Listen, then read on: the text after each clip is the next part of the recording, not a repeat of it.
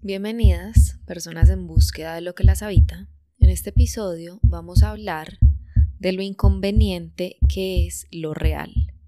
Y vamos a hablar de este tema porque es el tema que me está habitando, aunque en realidad es un tema que siempre nos está habitando. La inconveniencia de lo real es un tema que siempre nos está habitando, habitando. Lo que ocurre es que como seres humanos siempre tratamos de evitarlo, siempre estamos evitándolo, siempre procuramos evitar la inconveniencia de lo real tras lo real que nos habita. Y tal vez me han escuchado referirme a este mismo concepto con una palabra que es resistencia. Yo he usado mucho más la palabra resistencia, que es lo mismo.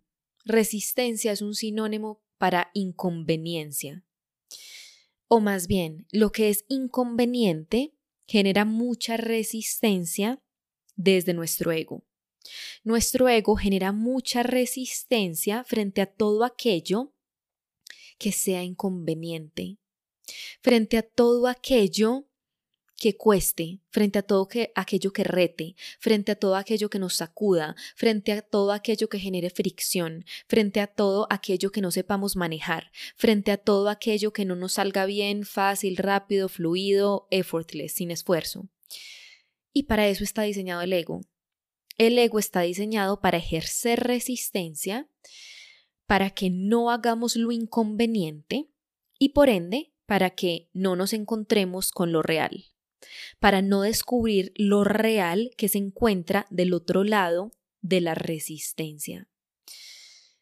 Y para eso estamos acá, para decidir voluntariamente sumergirnos en lo inconveniente, es decir, voluntariamente decidir sumergirnos o decidir atravesar la resistencia para poder encontrarnos con lo real, con la verdad, con lo que es, que ha sido cubierto, tapado, evadido, decorado, con los mecanismos del ego. Les contaba, cronológicamente en el tiempo, hoy es 12 de septiembre del 2023, y este fin de semana fue la fiesta del libro acá en Medellín, una fiesta que se celebra todos los años, es una feria de libros donde se lanzan libros, hay actividades culturales, hay actividades alrededor de, alrededor de la literatura, de la creatividad, del arte, de la creación. Bueno, es súper bacana.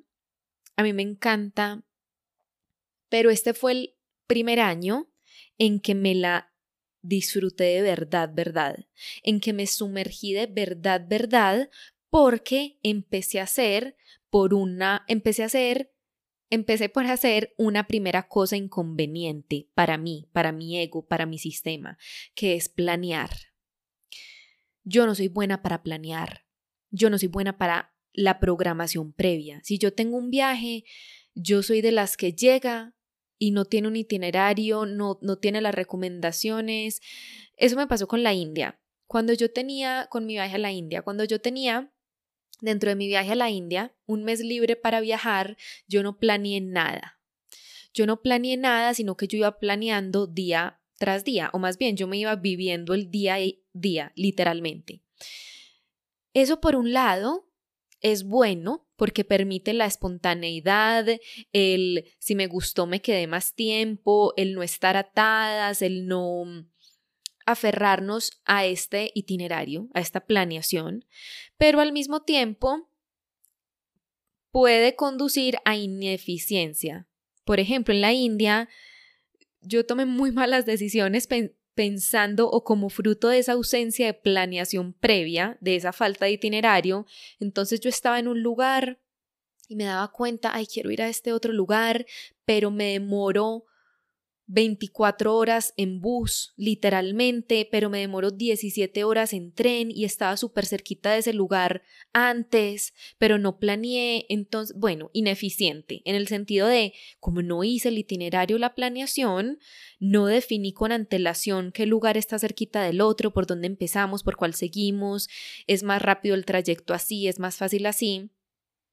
Pero esa es una elección. Y así fue como yo me viví ese mes de viaje, aparte de esos otros dos meses que sí tenía estructurados porque estaba estudiando, que igual hubo un componente de planeación. Yo investigué un montón a qué lugares donde iba a estudiar, investigué un montón.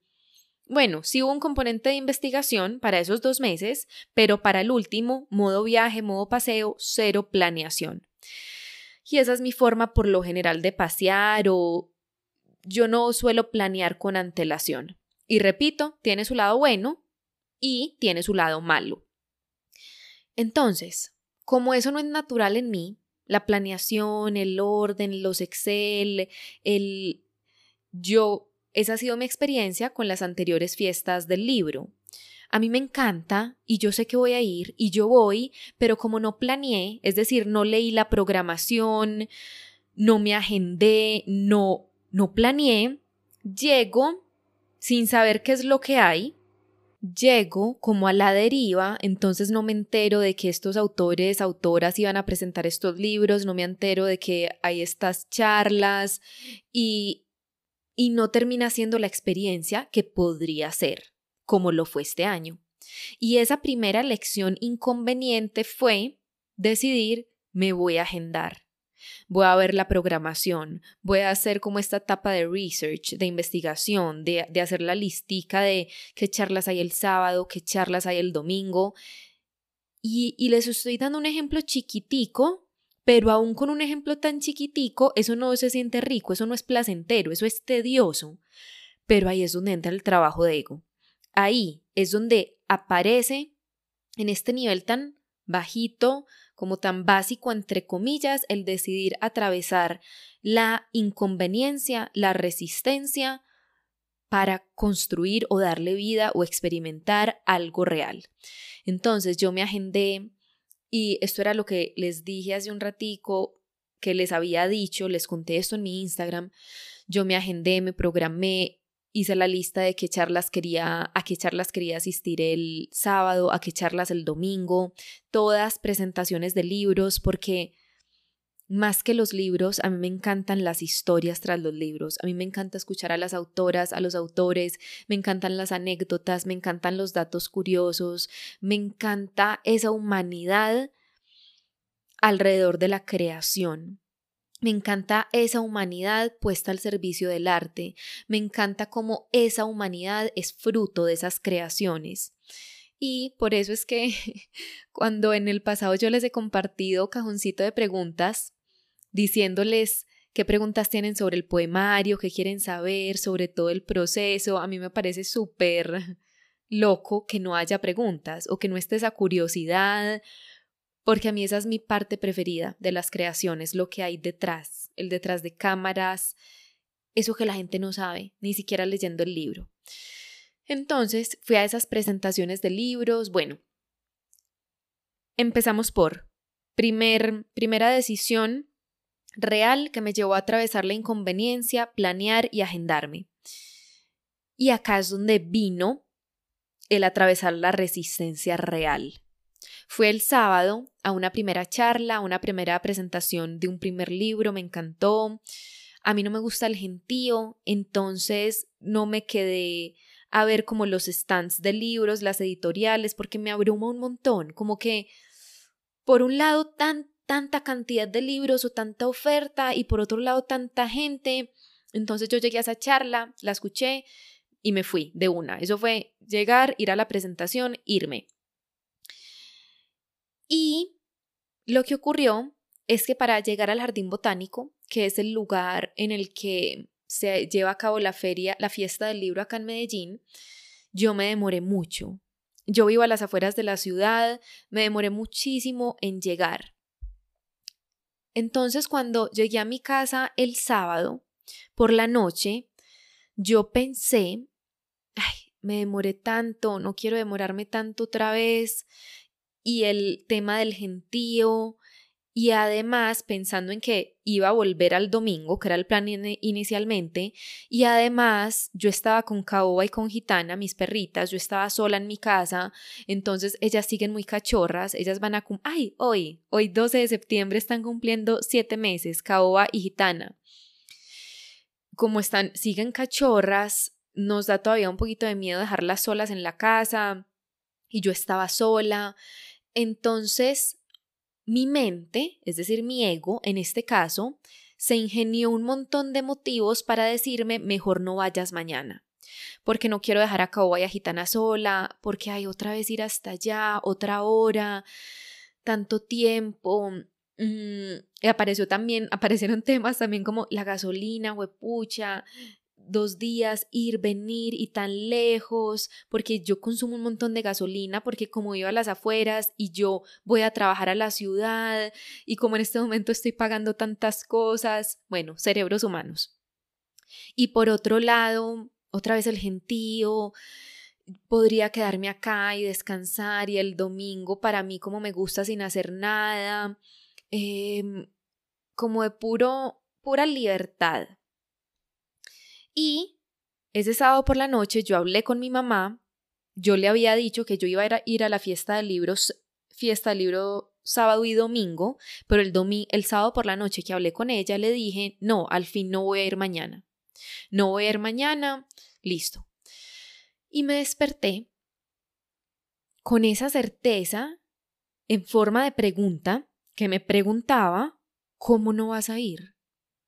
¿Cómo no vas a ir? Y a las 10 y 10 de la mañana de ese domingo 10 de septiembre, lo sé porque escribí a esa escribí, me doy cuenta de lo inconveniente que es lo real. Porque ahí yo ya sabía, tengo que ir, es que no hay duda y es un tengo no desde el deber ser, sino que es un tengo desde lo real. Es que cómo voy a traicionar lo real, cómo voy a traicionar la verdad.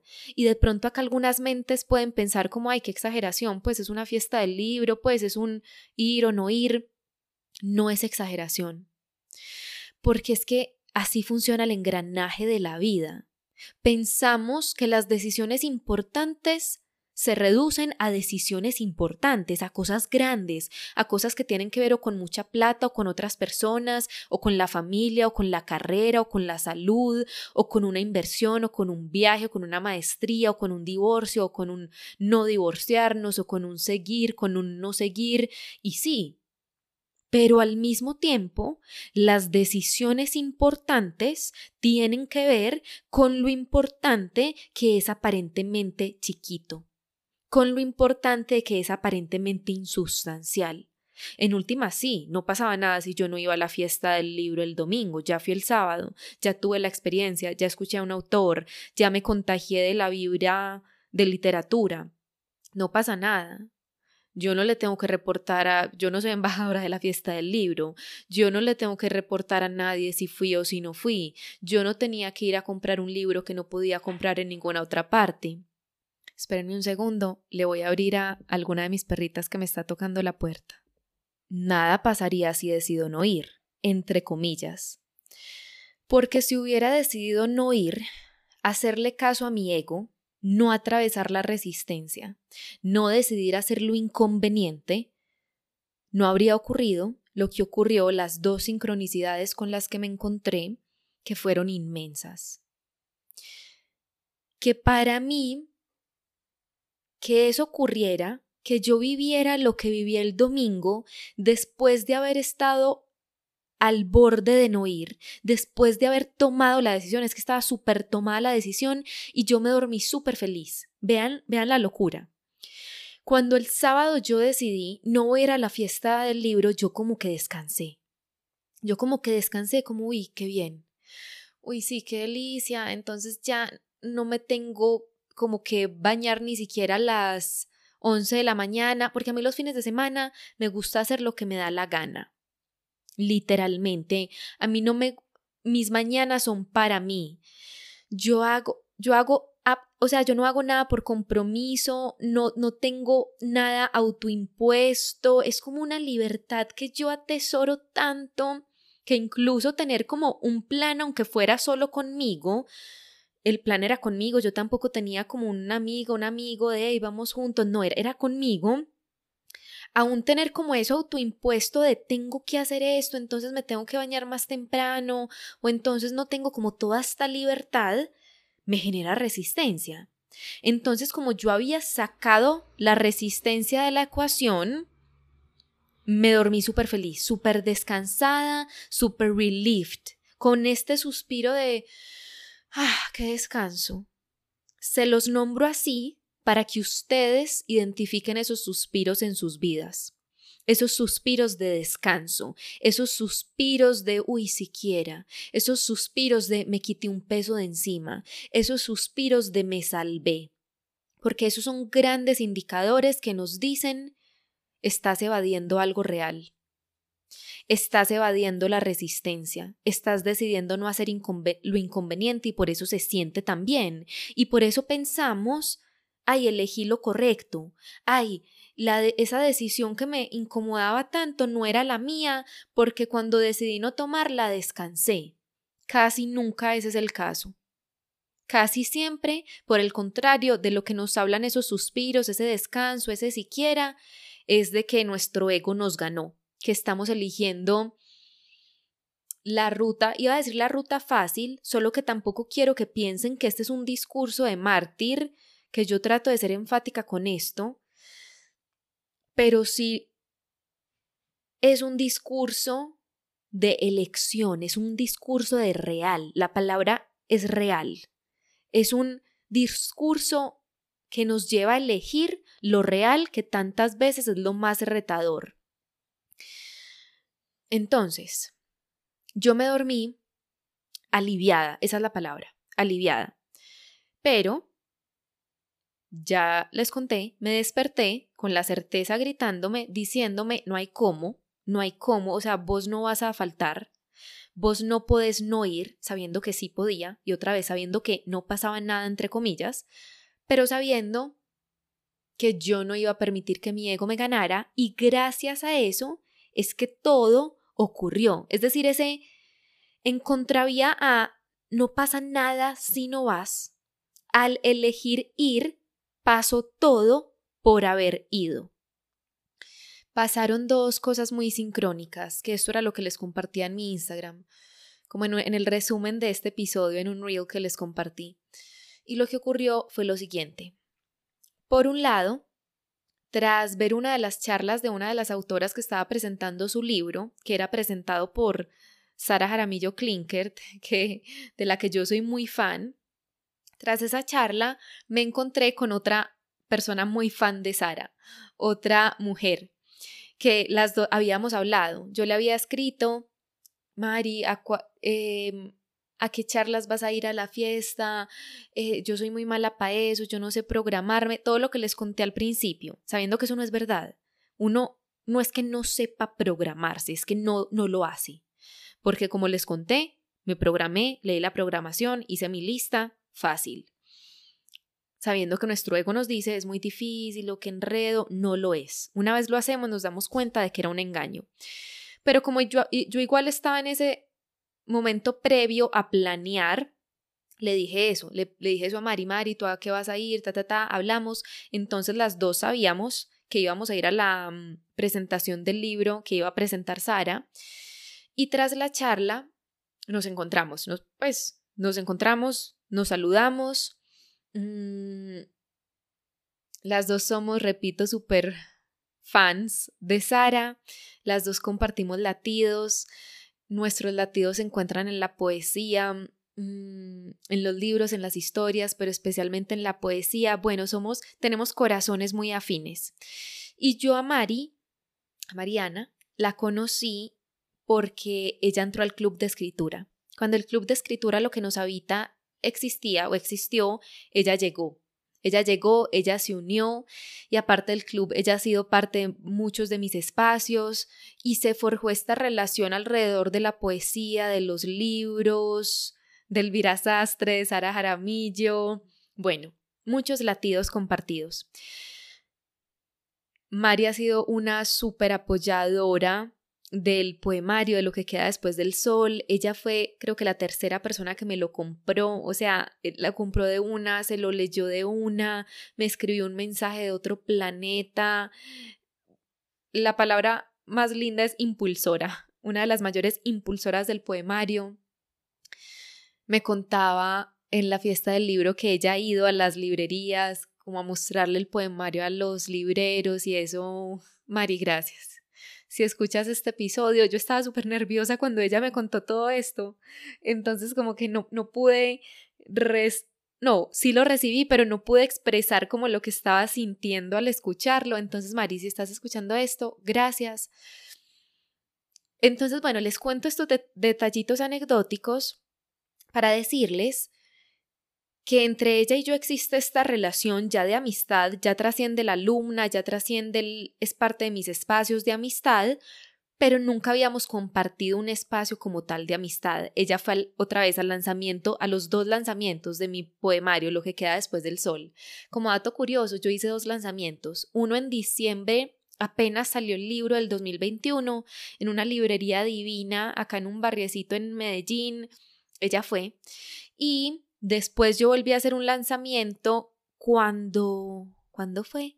Bueno, con mis compañeras del proceso editorial que me permitió darle vida a esa autopublicación que fue el poemario que hicimos en marzo del 2022. Mari también fue a ese lanzamiento. Bueno, ella ella ha sido una parte gigante de este proceso, tal vez sin saberlo, pero yo sabiéndolo.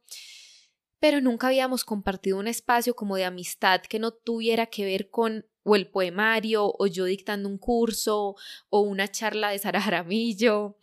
Entonces, la primera sincronicidad que me entregó el haber atravesado la resistencia, el haber decidido hacer lo inconveniente, es que pude compartir con ella ahora desde un lugar distinto, ahora desde un lugar de conversemos.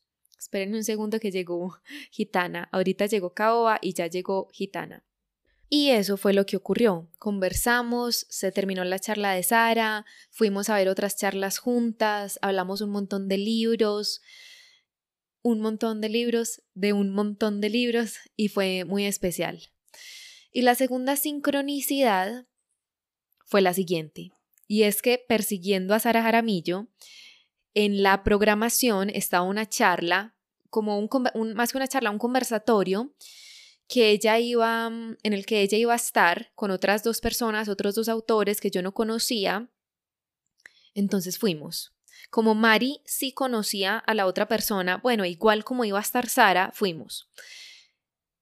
Y Mari desde el principio me dijo, esa persona es increíble, o sea, es increíble, yo creo que te va a encantar.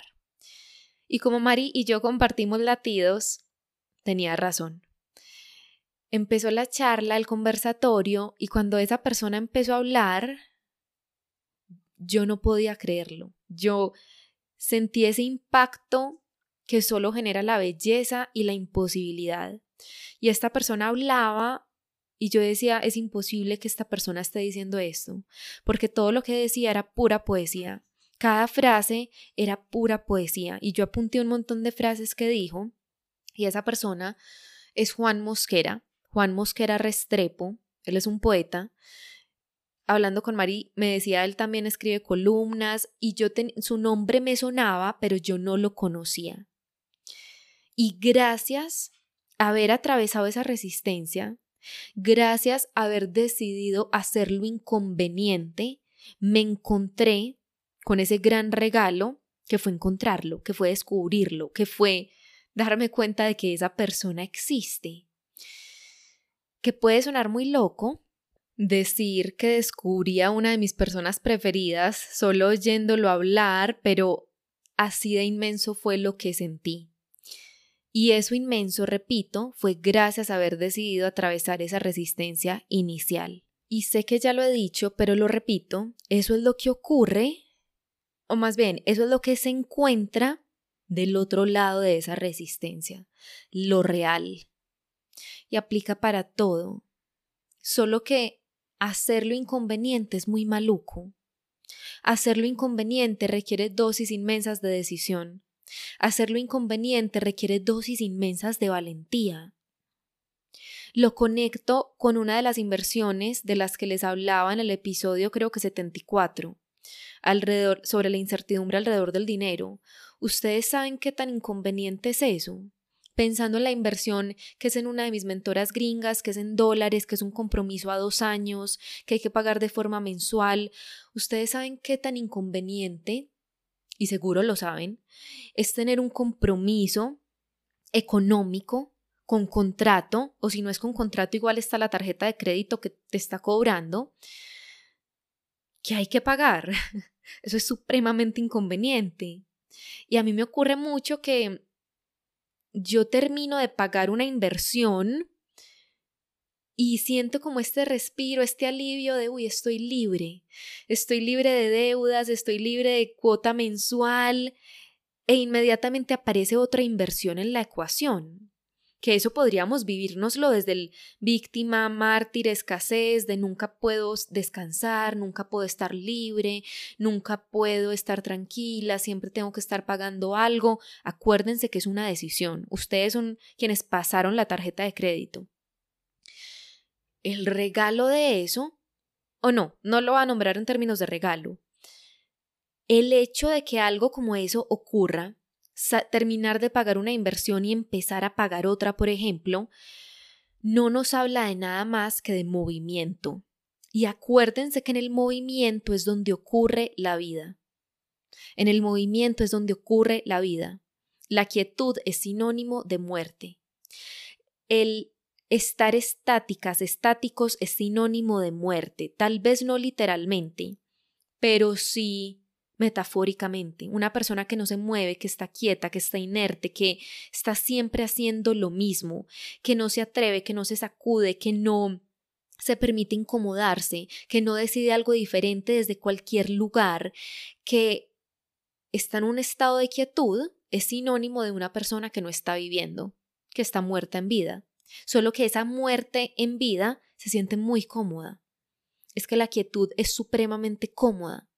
Pero la vida, aunque puede que lo permita por un ratico, no está diseñada para la quietud. La vida no está diseñada para que los seres humanos permanezcan quietos en medio de ella.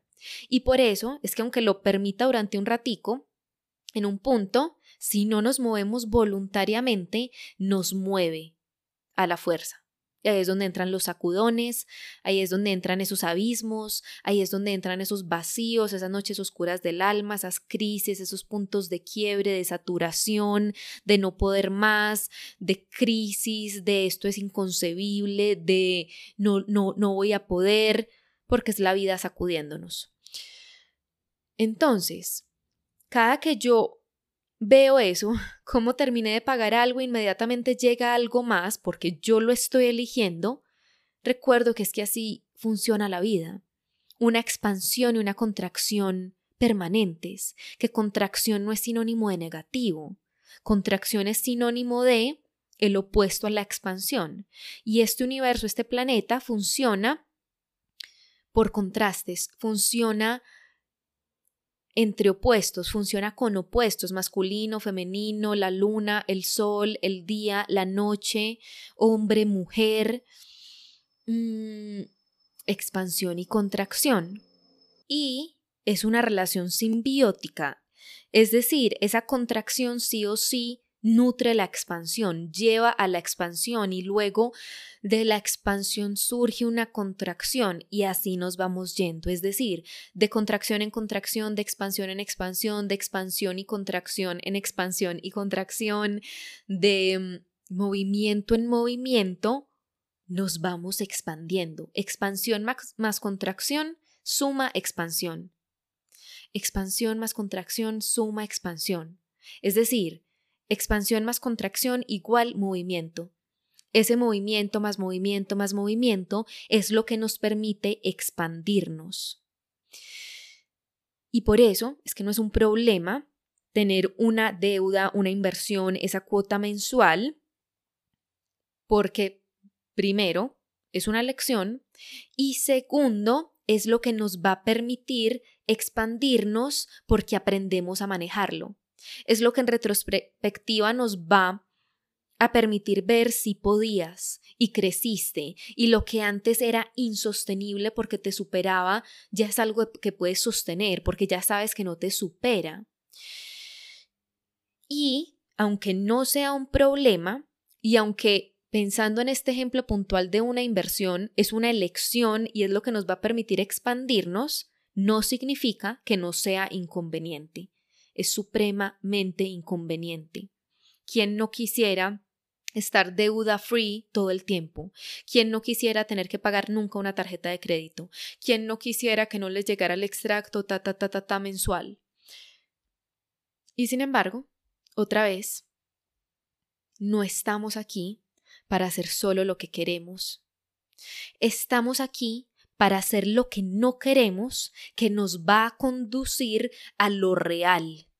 Que muchas veces en ese hacer algo que no queremos, que nos va a conducir a lo real, al encontrarnos con lo real, es que nos damos cuenta, acá está lo que yo quería que no sabía que quería. Acá está lo que estaba buscando siempre, que creía que se encontraba en eso que quería en lo fácil, en lo rico, en lo tranquilo, en lo fluido, en lo que no me choque, en lo que no me roce, en lo que no me incomode. Y me doy cuenta que era que lo real, la felicidad real, la tranquilidad real, la expansión real, el crecimiento real, la versión más real de quien soy, se encontraba del otro lado de hacer precisamente lo que no quería hacer porque me generaba resistencia, incomodidad, miedo pero decidí hacerlo y tras la incomodidad, la inconveniencia, la resistencia me encontré con lo real. Que ojo, repito, este no es discurso de mártir, no estoy queriendo decir, entonces nuestras vidas tienen que ser vidas donde hacemos siempre y solo lo que nos choca, lo que no nos gusta, lo maluco, no. Antes ese es el viejo paradigma, un paradigma en el que te toca trabajar de 7 a 6, de 7 a 5 en un trabajo que detestas durante 50 años porque es lo que toca.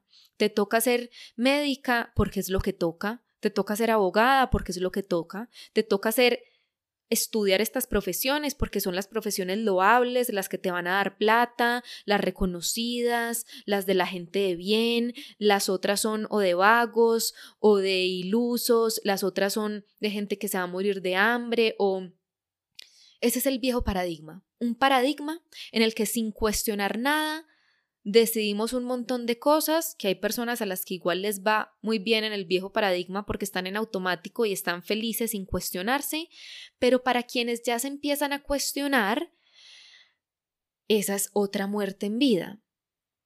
El yo estoy haciendo esto porque me toca y lo detesto y siento que mi alma se está muriendo y, y siento que es un martirio pero me toca. Acá no estamos hablando de eso. Acá yo no estoy hablando de entonces mi vida es asquerosa y una pesadilla y yo nunca puedo disfrutar y nunca puedo hacer lo que me gusta y siempre por el trabajo de ego entonces tengo que estar sufriendo y obligándome a hacer cosas. No, eso también es ego. Eso es ego que nos lleva a los extremos. De lo que estoy hablando es de que en medio de esas elecciones que queremos elegir, es decir, por ejemplo, yo quise elegir, aunque sin quererlo mucho, ser emprendedora, porque era mi peor pesadilla. Pero igual, yo quería dictar talleres, yo quería enseñar. Aunque yo no quisiera ser emprendedora porque era mi peor pesadilla, me daba pánico y yo nunca me soñé eso, yo sí quería enseñar y no quería ser abogada. Entonces elegí que mi trabajo iba a ser dictar talleres. Ahí empieza lo inconveniente. ¿Qué es lo inconveniente? Bueno, de entrada esa decisión ya fue la decisión más inconveniente que yo pude haber tomado en mi vida, porque no tenía un salario, no tenía un jefe, no tenía un horario, no tenía claridad, no tenía certeza, no tenía nada fijo, no tenía una guía, no tenía alguien que me dijera qué, qué hacer, y eso era lo peor para mi tipo de personalidad. Y siguieron llegando Siguió llegando lo inconveniente como tengo que hablar en público, me daba pánico, tengo que lanzar mis cursos en Instagram, me generaba mucha resistencia, tengo que ser consistente en Instagram, me generaba mucha resistencia porque yo quería vivir desconectada, sin redes, y yo le he dicho a todo el mundo todo el tiempo, ya no lo repito porque ya no es cierto, pero lo que yo le decía a todo el mundo era, ojalá yo pudiera tener un trabajo, no, Ojalá mi trabajo no dependiera de redes sociales. Porque otra vez, Yo sí podía tener un trabajo que no dependiera de redes, pero yo estaba eligiendo un trabajo que depende de redes, es lo que es. Pero igual, acá es donde entra el no hacernos cargos, está, cargo, estaba ese anhelo ingenuo, infantil, de, ay, ojalá mi trabajo no dependiera de redes. Bueno, ese ya no es un anhelo, porque yo ya sé el impacto que puedo crear, yo ya sé la forma en la que puedo servir, yo ya sé la vida que puedo construir para mí gracias a mis redes. Y por eso estoy aquí. Porque, devolviéndonos, eso inconveniente esa consistencia o ese hablar en público o esa ausencia de certeza o esa ausencia de salario, esa ausencia de algo fijo, era la puertecita que me iba a conducir a lo real tras toda esa resistencia, tras toda esa inconveniencia, que es con lo que me he encontrado a lo largo de estos años. Y repito, este apenas es el comienzo. Yo sé que yo sigo en el umbral de esa puerta, yo sé que yo sigo en el umbral de lo inconveniente, porque yo sigo en etapa de construcción. Yo sigo en etapa de ensayo y error. Yo sigo en etapa de definir a la precisión hasta el nucleecito qué es lo que yo estoy aquí para hacer. Yo sigo en eso.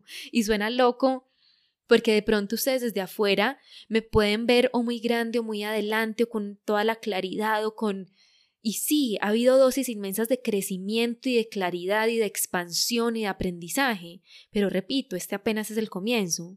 Entonces yo sigo en ese umbral de la inconveniencia, yo sigo en ese umbral de esa puerta de lo inconveniente y del otro lado está lo real, que ya he tenido glimpses, chispazos, ya he podido ver, uy, pucha, yo pensaba que yo no quería esta vida y yo casi me muero eligiendo esta vida y hoy me veo viviendo esta vida llena de libertad y de tiempo y de espacio y de creación y de mis mañanas son para hacer lo que a mí me dé la gana y, y si lo único que quiero hacer es escribir, eso es lo único que hago y eso cómo es posible, eso es lo real que me estaba esperando. Tras haber atravesado todo eso inconveniente que he atravesado, y me sigue esperando eso real inmenso que no tengo ni idea qué es, qué me espera tras lo inconveniente que no he atravesado todavía, pero que estoy atravesando. Entonces, todas estas anécdotas, todas estas historias, todas estas, estos detrás de cámaras dentro de mi vida, para repetir lo que ya he repetido mucho, me doy cuenta de lo inconveniente que es lo real. Entonces, ¿qué es eso inconveniente para ti? ¿Qué sabes que es lo real o que está escondiendo lo real o que te está protegiendo de lo real o que te está impidiendo acceder a lo real? Y me devuelvo a lo chiquito versus grandes, decisiones gigantes versus chiquitas. Esto aplica para todo. Lo inconveniente en mi día a día, en mis cambios en mi rutina, hasta lo inconveniente en esas decisiones inmensas que van a generar impactos grandes. ¿Qué es lo inconveniente que puedes decidir abrazar hoy, llevar a cabo hoy? ¿Cuál es la resistencia que puedes decidir atravesar hoy para encontrarte con lo real que se encuentra del otro lado, para empezar a construir eso real que se encuentra del otro lado, que se construye mediante la destrucción de, esas, de esos mecanismos del ego, de esas corazas que nos impiden hacer lo inconveniente, que nos entregan todos los argumentos tan convincentes, tan válidos, tan lógicos para no hacer lo inconveniente. ¿Qué es? Como siempre, no olvides que somos muchas, que somos tantas, todas con un corazón latiendo en la búsqueda de lo que nos habita. Como siempre, Muchísimas, muchísimas gracias por escucharme y nos escuchamos pronto. Un abrazo.